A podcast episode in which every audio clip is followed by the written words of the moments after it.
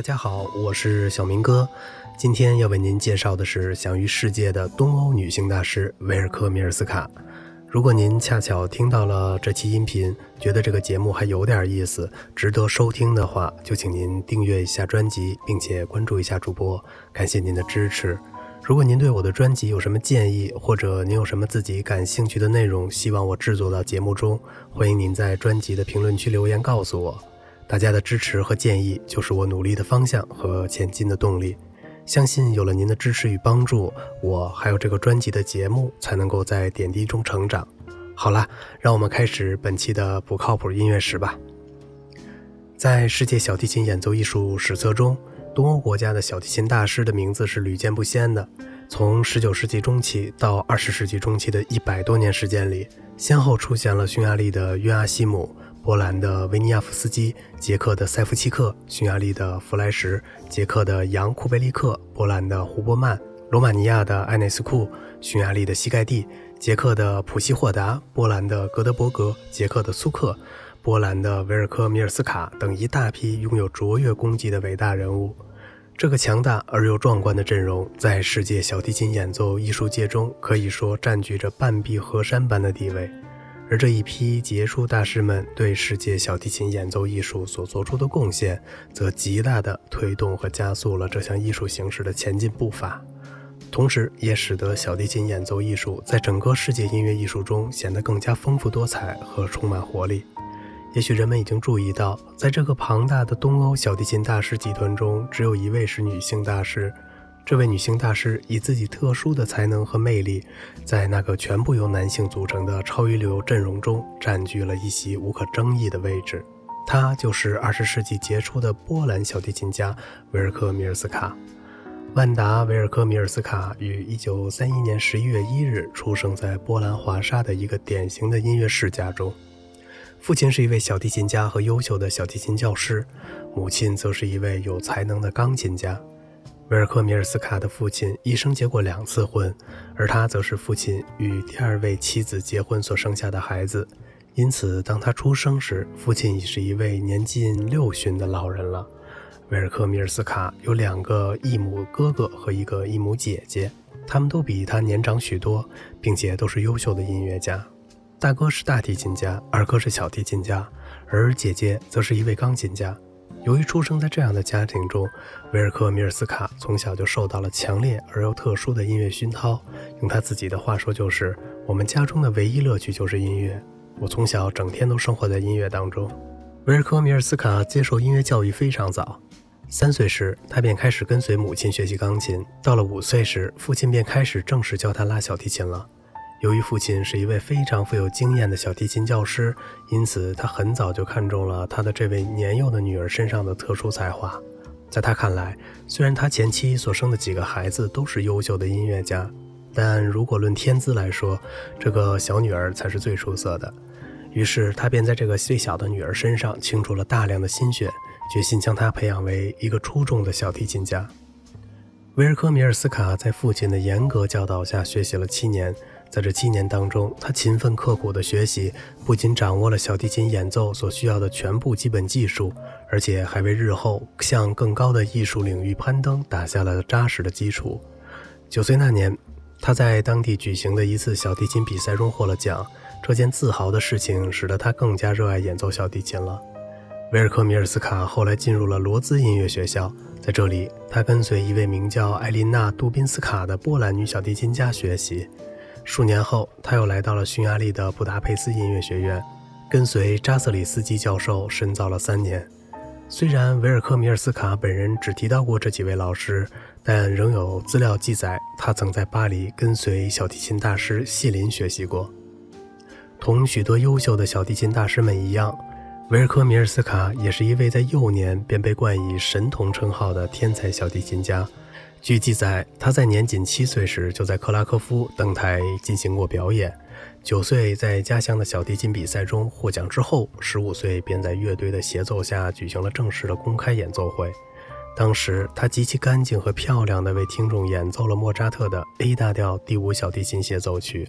十八岁的他从布达佩斯音乐学院毕业时，又在当地举行了两场精彩的毕业独奏音乐会。演奏了包括弗兰克的 A 大调小提琴奏鸣曲、勃拉姆斯的 G 大调小提琴奏鸣曲、维尼亚夫斯基的波兰舞曲、拉威尔的磁钢狂想曲及巴赫的若干首无伴奏组曲等作品，受到了现场听众们的一致赞扬。维尔科米尔斯卡是一位在国际小提琴比赛中多次获奖的小提琴演奏家。1947年、1949年、1950年和1952年，他先后在日内瓦、布达佩斯、莱比锡和华沙所举行的国际小提琴比赛中获奖，并由此一跃成为世界一流的小提琴演奏家。在多次比赛中取得荣誉之后，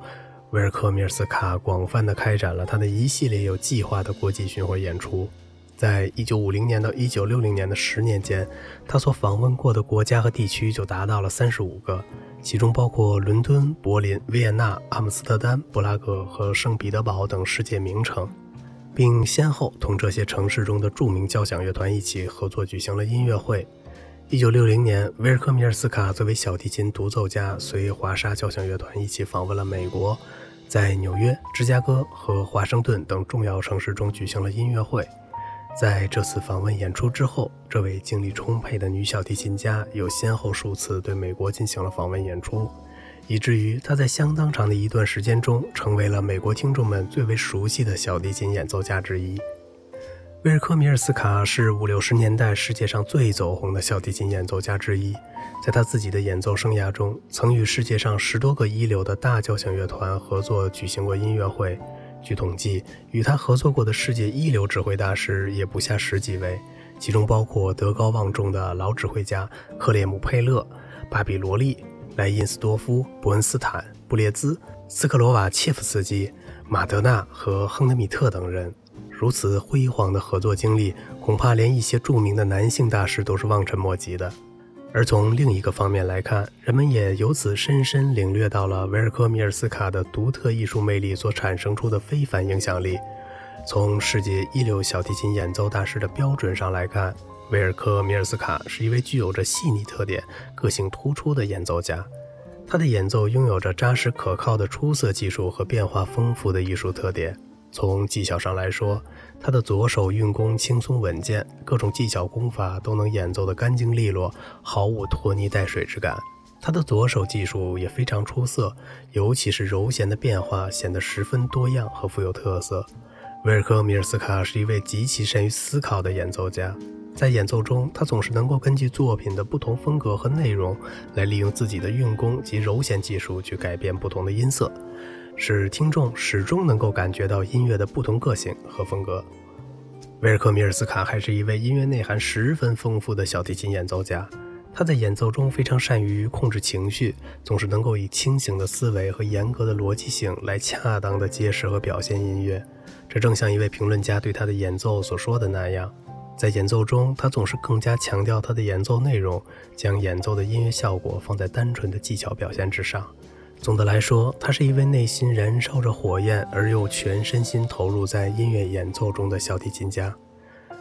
威尔科米尔斯卡是一位演奏曲目相当广泛的小提琴大师。据说，在他的保留曲目中，仅协奏曲就有三十五首以上。如果将各类音乐会乐曲和奏鸣曲加在一起的话，那数量就更数不清了。维尔科米尔斯卡不仅演奏的作品数量惊人，而且对不同国家、不同民族、不同时代和不同风格的作曲家的作品，他都能够令人信服地演示。纵观他的演奏曲目，包括着巴赫、贝多芬、勃拉姆斯、帕格尼尼、维尼亚夫斯基、拉威尔、弗朗克、西曼诺夫斯基、肖斯塔科维奇。彭德列斯基和布里顿等各个时代作曲家的小提琴作品，他演奏的这些作品能够既表现出作曲家的创作思想，又符合他本人独特的个性。从这方面来说，他是一位十分全面的小提琴演奏家。维尔科米尔斯卡虽然是一位全能型的演奏家，但人们认为他的演奏还是拥有侧重方向的。除了古典作品他演奏的十分出色以外，对于现代作品和本民族作曲家的作品来说，他的演奏可谓是更胜一筹。如今人们公认他是西曼诺夫斯基作品的演奏权威，而彭德列斯基和布里顿的作品对他来说也是拿手好戏。一九六七年，他在伦敦成功的演奏了布里顿的小提琴协奏曲和彭德列斯基的随想曲，后者则是由他首演的新作品。维尔科·米尔斯卡还是一位出名的唱片录制家，他一生录制过大约四五十首各种类型的作品。据说，他还是一位因录制唱片而获奖最多的女小提琴演奏家。世界著名的《立体声》杂志和《唱片世界》等杂志都曾因他录制的出色唱片而为他颁过奖。在他所录制的唱片中，西曼诺夫斯基的协奏曲《神话三首》、弗朗克的 A 大调小提琴协奏曲、彭德列夫斯基的随想曲以及德留斯的三首小提琴奏鸣曲等作品是最为优秀的。维尔科·米尔斯卡除了是一位出色的小提琴独奏家以外，也同样是一位优秀的室内乐演奏家。早在他幼年和少年时，就经常在家里与他的父兄和姐姐一起演奏室内乐。后来，当他成长为著名的演奏家以后，又与哥哥们一起组成了著名的维尔克米尔斯卡三重奏团，积极地活跃在世界室内乐演奏的领域中。他们的精彩演奏给世界各国的听众留下了深刻的印象。维尔科米尔斯卡是二十世纪中屈指可数的优秀女性小提琴大师之一，她的崇高品德和精美艺术都是人们所无比欣赏和长期称道的。作为一位东欧女性，她很好的继承了前辈的光荣传统和业绩，为世界小提琴演奏艺术做出了突出的贡献。今天，人们在评论她时，可以毫不犹豫地将她称之为享誉世界的东欧女性大师。好了，今天的节目就到这里了，再次感谢您的收听和耐心的陪伴，欢迎您订阅和转发我的专辑，感谢您的支持。